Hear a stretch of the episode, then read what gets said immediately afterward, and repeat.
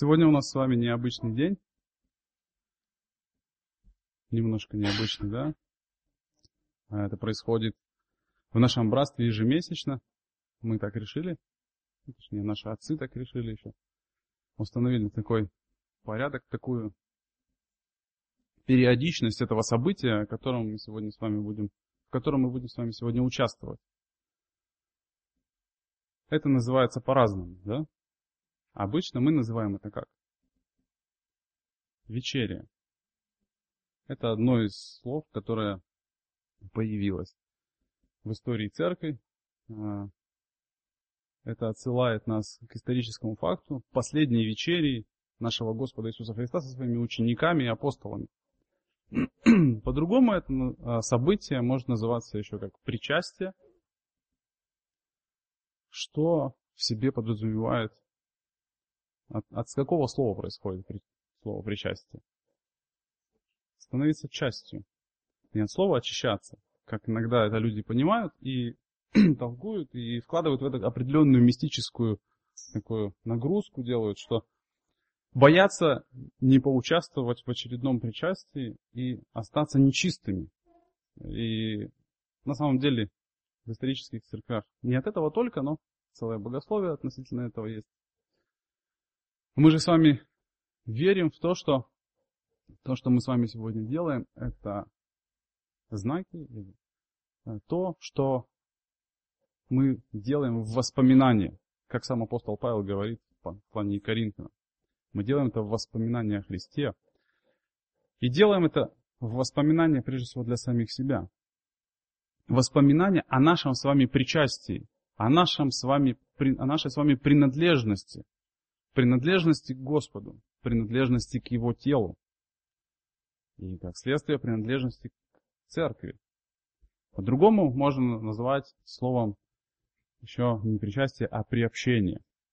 Почему это слово я использую, станет понятно, когда мы откроем с вами текст и посмотрим а, исторический момент в церкви, из жизни церкви, когда вот, этот, вот, вот это событие, оно было настолько э, естественным и необходимым событием в жизни церкви, что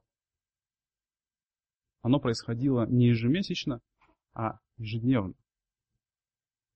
Наверное, вы уже догадались, что мы с вами будем читать сегодня из книги Деяния апостолов. Открывайте свои Библии, у кого они есть. Это будет вторая глава Деяния апостолов. И прочитаем мы с вами 41 стиха. Итак, охотно принявшие слово его крестились. Присоединилось в тот день душ около трех тысяч. И они постоянно пребывали в учении апостолов, в общении и преломлении хлеба и в молитвах. Был же страх на всякой душе, и много чудес и знамений совершалось через апостолов в Иерусалиме. Все же верующие были вместе и имели все общее. И продавали имение и всякую собственность и разделяли всем, смотря по нужде каждого. И каждый день единодушно пребывали в храме и, преломляя по домам хлеб, принимали пищу в веселье и простоте сердца, хваля Бога и находясь в любви у всего народа. Господь же ежедневно прилагал спасаемых к церкви.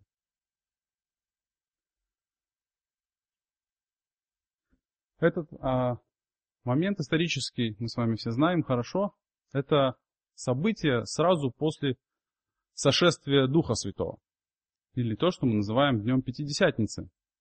После того, как Христос воскрес и являлся своим ученикам неоднократно, Он был вознесен после этого, оставив наказание, чтобы они оставались в Иерусалиме и ждали обещанного. И вот этот обещанный утешитель пришел. И это было явно и очевидно. Мы с вами помним эти события из э, Писания, что спустился дух как бы пламени огня.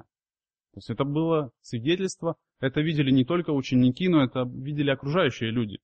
Надо сказать, что это было историческое событие и достаточно заметное, потому что это была Пасха, да, и ну, период около Пасхи, когда множество людей, исповедующих иудаизм, собирались со всей Римской империи для поклонения в город Иерусалим.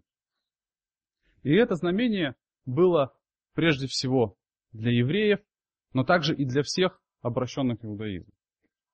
И вот сошествие Духа Святого стало очевидным, а, была проповедь апостола Петра, и было великое обращение. Душ около трех тысяч. Это действительно значимое количество людей. А, по свидетельствам историка Иосифа Флавия, фарисеев на тот момент в Израиле насчитывалось порядка шести тысяч. А тут было обращение в новое исповедание, то есть начинающееся христианство, три тысячи людей. Это действительно масштабное событие. Но нас здесь привлекает с вами даже не этот масштаб, сколько то, что происходит вот в этом новом сообществе. Присоединилось же к ним душ около трех тысяч. Это действительно событие, и кто-то называет это днем рождения церкви.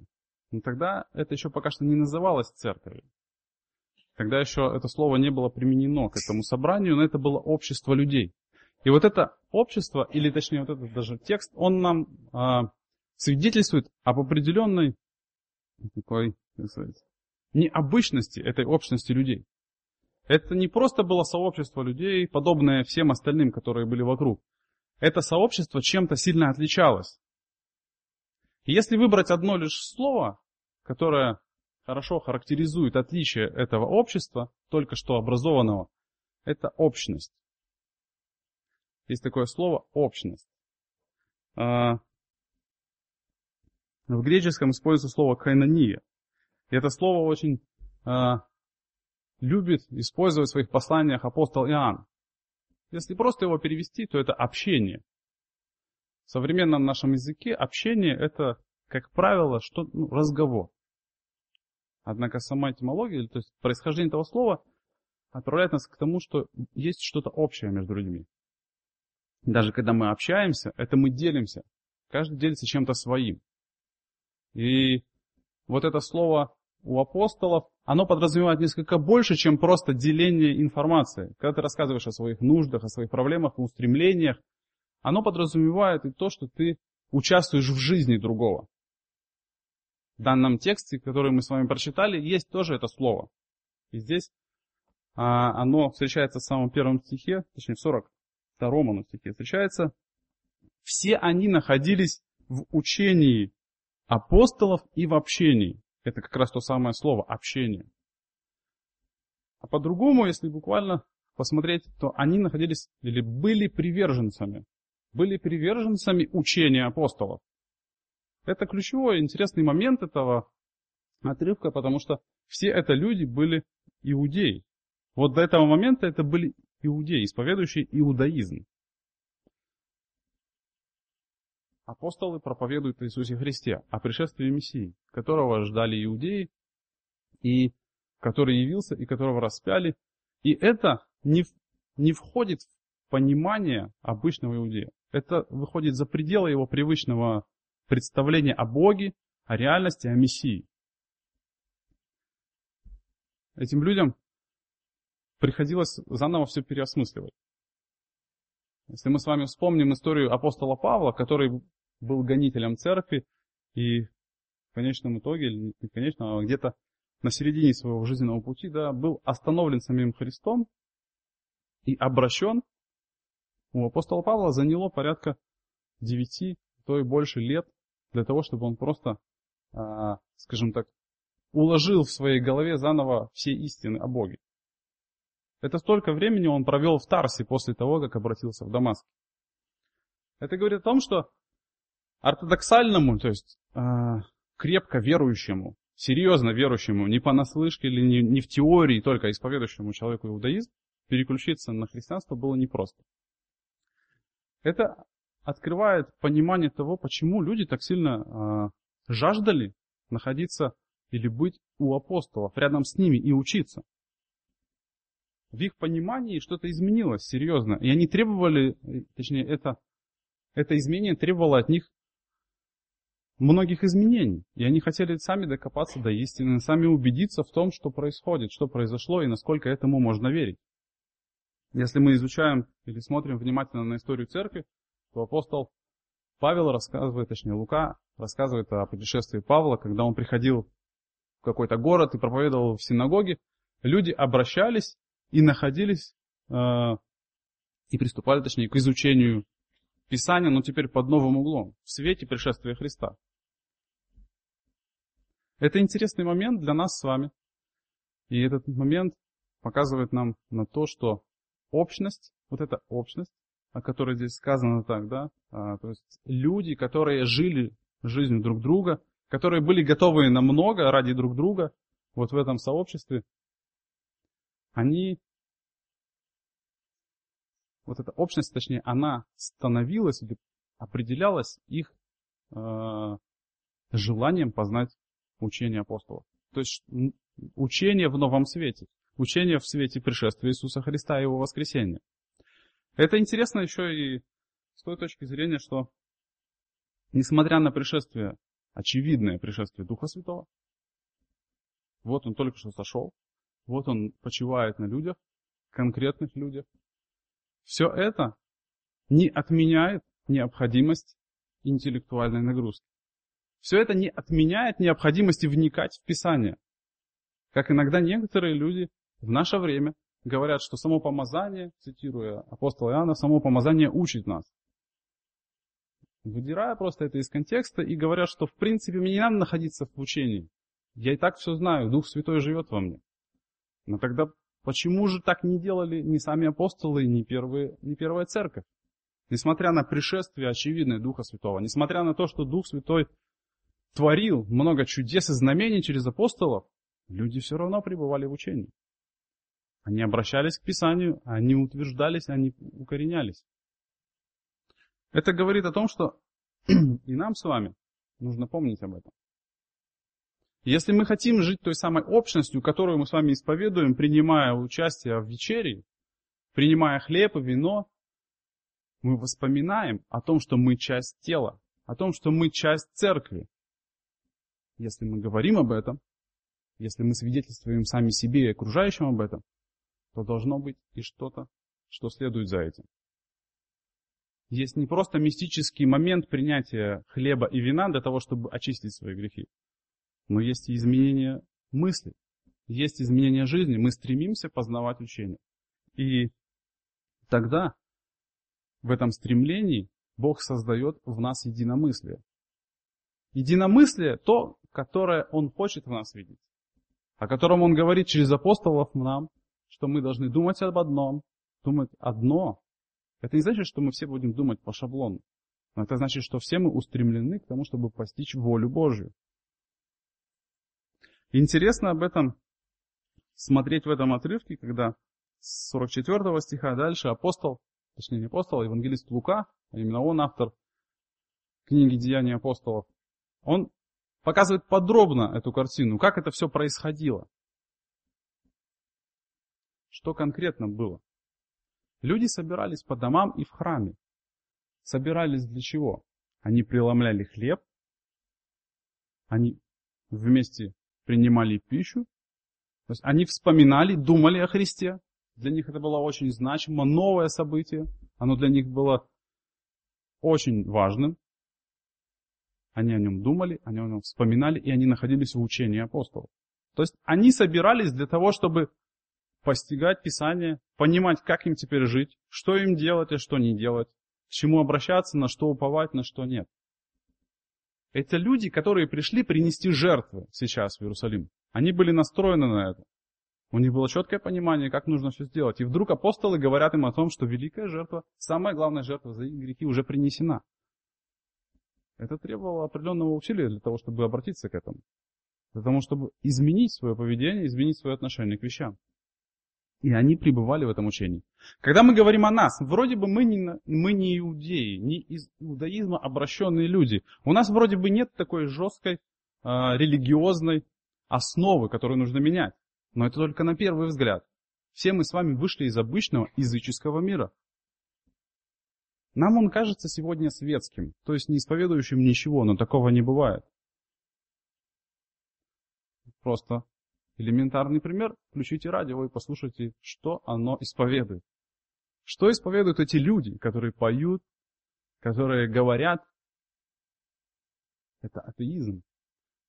И не только, а иногда и язычество, и конкретные культы. И мы во всем этом жили. Когда мы принимаем а, весть о Христе к себе, когда мы переживаем покаяние, нам кажется, что мы как чистый лист. Мы все здравые люди. Но в наших мозгах, в наших привычках очень много кроется того, что на самом деле не угодно Богу. И мы так же, как эти первые христиане, нуждаемся в том, чтобы обновить свое понимание вещей. В том, чтобы укрепиться в том, что же конкретно хочет от нас Бог. Чему Он нас призывает. Что значит святость Божья. Что значит жить этой святостью. Нужда наша с вами нисколько не меньше, чем нужда этих людей в том, чтобы пребывать в учении апостольства. Однако есть небольшое отличие. Если мы смотрим на эти отрывки, то нигде там, по большому счету, мы еще даже не видим призывов к тому, чтобы остановитесь и давайте будем изучать. Давайте послушаем проповедь. Давайте будем, проведем малую группу. Люди сами этого хотели. Это была их инициатива, это была жажда их сердца. Испытываем ли мы сегодня эту жажду? Есть ли в нас сегодня это желание, есть ли в нас это стремление? И не только учение апостолов, есть еще основание этого, этой общности или ключевой момент для того, чтобы эта общность была. Они находились в преломлении хлеба и в молитве. Это были совместные молитвы. Эти молитвы были как храмовые, так и молитвы индивидуальные, то есть, точнее, такие личные, по домам. Люди собирались по домам для того, чтобы укрепляться в Писании, для того, чтобы вместе принимать пищу, что было всегда синонимом общения и э, разделением своих ценностей на Востоке особенно. То есть люди открывались, люди делились, и люди пребывали в молитве. Все это они подвергали обращению к Богу. То есть тут же обсуждалось все, тут же происходили молитвы, то есть тут же происходило обращение к Богу и призыв Его имени, призыв Его силы, Его помощи во всем этом. Как часто мы сегодня с вами собираемся для того, чтобы просто покушать и помолиться. Я не знаю за каждого из вас, я могу свидетельствовать лишь о себе. И честно скажу вам, когда мы собираемся с кем-то из друзей христиан, редко мы оставляем время для того, чтобы просто сесть и молиться. Почему-то это не становится практикой нашей жизни. Почему-то молитвенное у нас уходит на молитвенное собрание. В лучшем случае в нашу тайную комнату. В лучшем случае. Но мы не собираемся просто потому, что надо молиться. Просто потому, что мы хотим углубиться в Писание, потому что мы хотим применить это Писание в своей жизни, а без молитвы это никак. Это невозможно. И у этих первых христиан это тоже исходило из их сердца. Это тоже было для них необходимостью. Они желали этого. Они желали не только причащаться в виде э, видимых знаков, они хотели быть с Богом, они хотели испытывать Его присутствие, и они обращались к Нему в молитвах. Это то, чем мы должны свидетельствовать. Если мы свидетельствуем, принимая участие в вечере, если мы свидетельствуем о своем, своей приобщенности к телу, к общности Иисуса Христа – мы должны свидетельствовать да, и своей жизнью. Должны помнить о том, что не сама по себе мистическая э, обстановка или событие какое-то в виде принятия кусочка хлеба и глотка вина меняет нашу жизнь. Это нам воспоминание от того, что мы часть чего-то большого. И это не просто большое, это тело, которое имеет свою главу, у которого есть свой план и свои замыслы. И мы должны стремиться это познать. Это воспоминание для нас.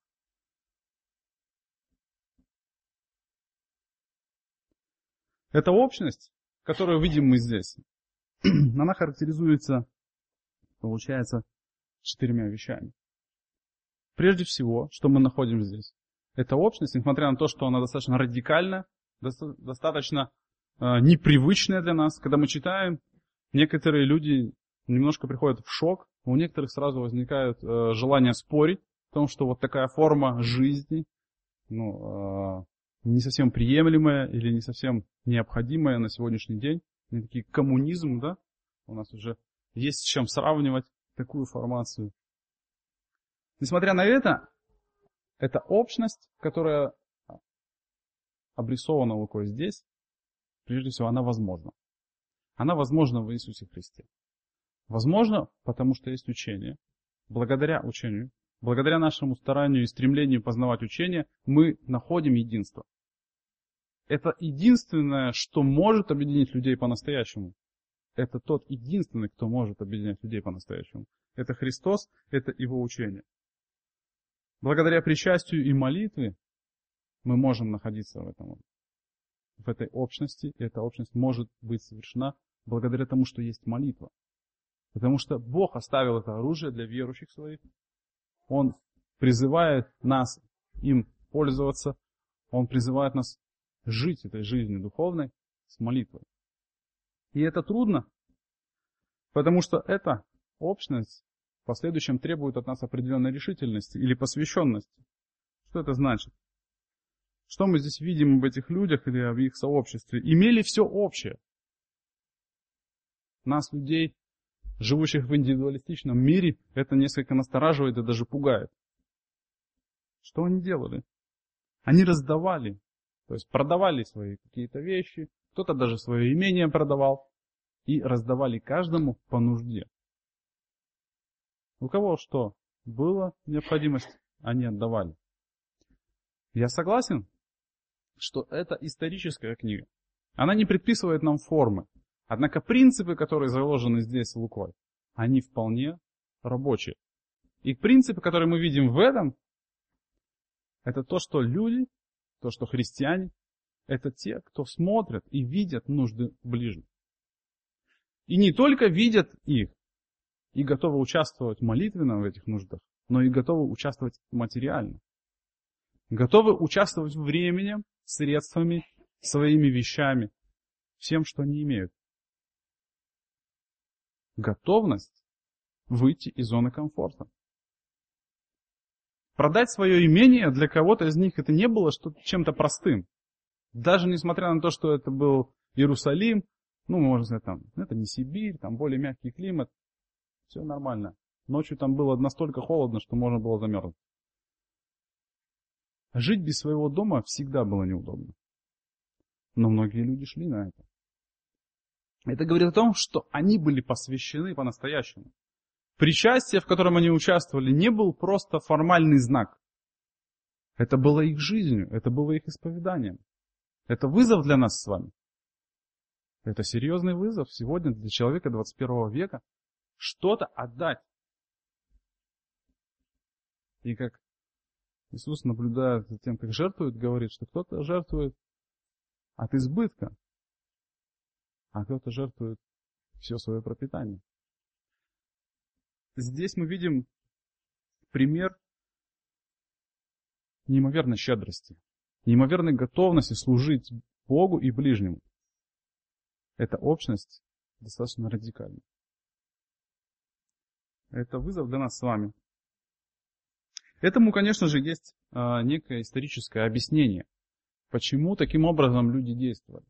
Многие, кто отходил от иудаизма, точнее, практически все, кто отходил от иудаизма в новую религию, в новое вероисповедание, не признанное элитой религиозной израильской, были вытеснены за пределы их вот этой социальной структуры. То есть общество израильское было устроено так, что там заботились и о вдовицах, и о сиротах, должны были, по крайней мере, по закону заботиться. Когда же человек изгонялся из синагоги, изгонялся из этого сообщества, он лишался всего этого. Это то же самое для нас с вами сегодня лишиться пенсии, выплат каких-то, просто за то, что ты веришь иначе. Если на сегодняшний день ты остаешься вообще, в принципе, без какого-либо достатка, сообщество, в котором ты примыкаешь, конечно же, должно взять на себя эту, это бремя. И в каком-то смысле церковь первая была поставлена перед фактом взять это на себя. И она взяла это на себя. Дальше мы с вами читаем в книге Деяния апостолов, что было ежедневное раздаяние вдовицам. Да, и на этой почве, кстати, произошел первый небольшой конфликт в церкви. Ну, это все непросто, но это практика жизни.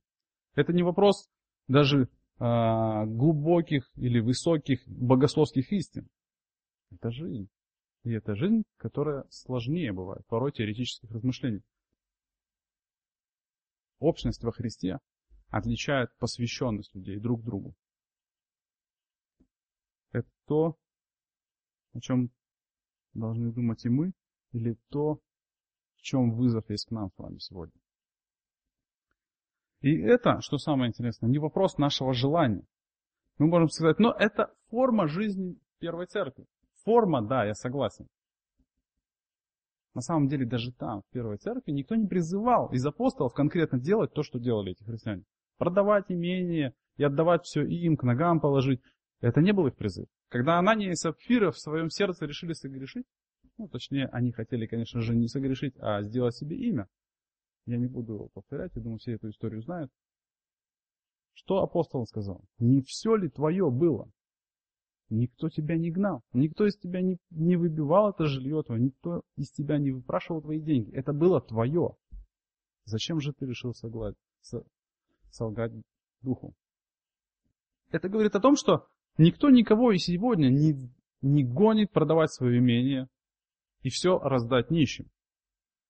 Хотя для отдельных людей это, возможно, и будет призывом, так же, как Иисус Христос призвал богатого юношу, он сказал, пойди, продай все и раздай нищим. Вот что ему не хватало. Это вопрос индивидуальный, также и остается. А, однако принцип остается, что мы должны быть готовы к каким-то серьезным действиям ради наших братьев и сестер. Чтобы тело было действительно телом, а не видимостью тела. И почему это не вопрос желания? Когда мы читаем дальше, 47 стих, что мы там видим?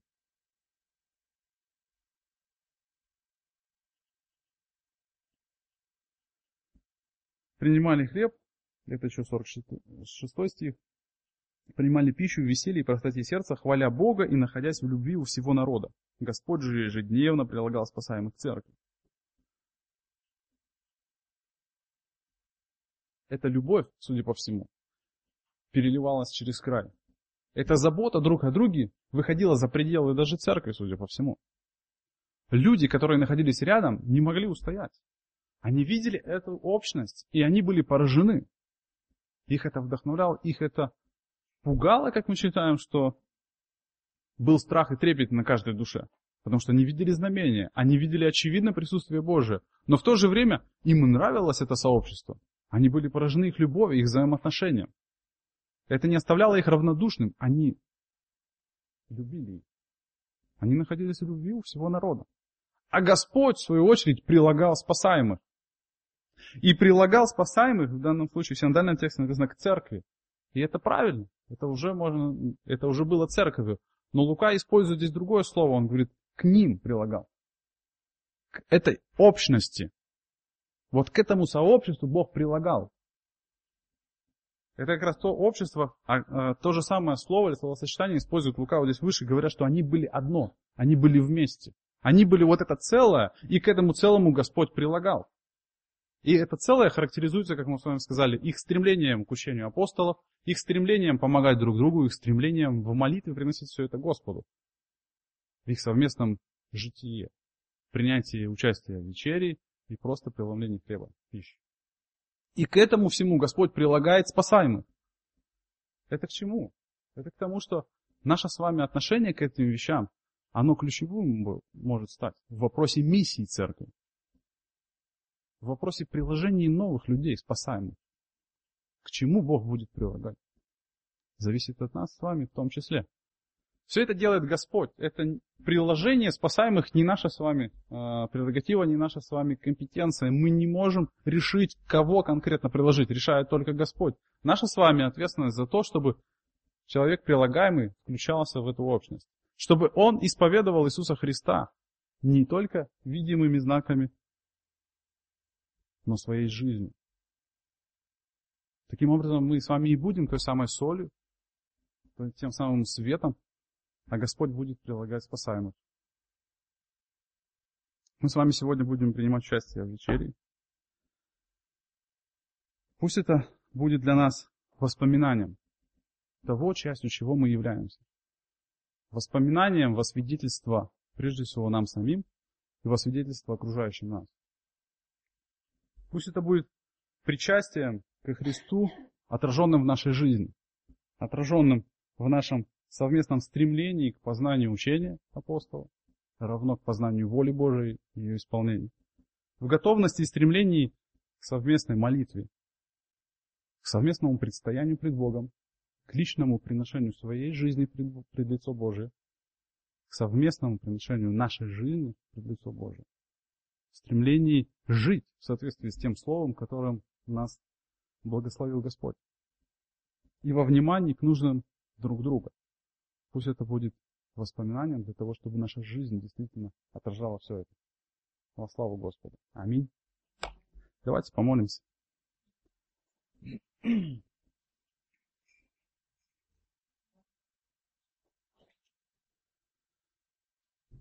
Боже святый, мы благодарим Тебя за Твою великую любовь.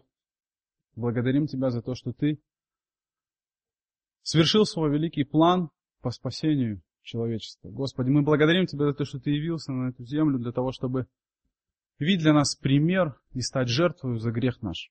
Мы благодарим Тебя, Господь, что Ты не оставил нас в неведении, Господь, но оставил Слово Свое, оставил наставление в посланиях апостолов, за то, что Ты оставил нам великое оружие, молитву, Господи, за то, что Ты даровал нам вот это стремление к общности и даровал нам саму общность, саму церковь, Господь. Мы благодарим Тебя за то, что мы часть тела Твоего.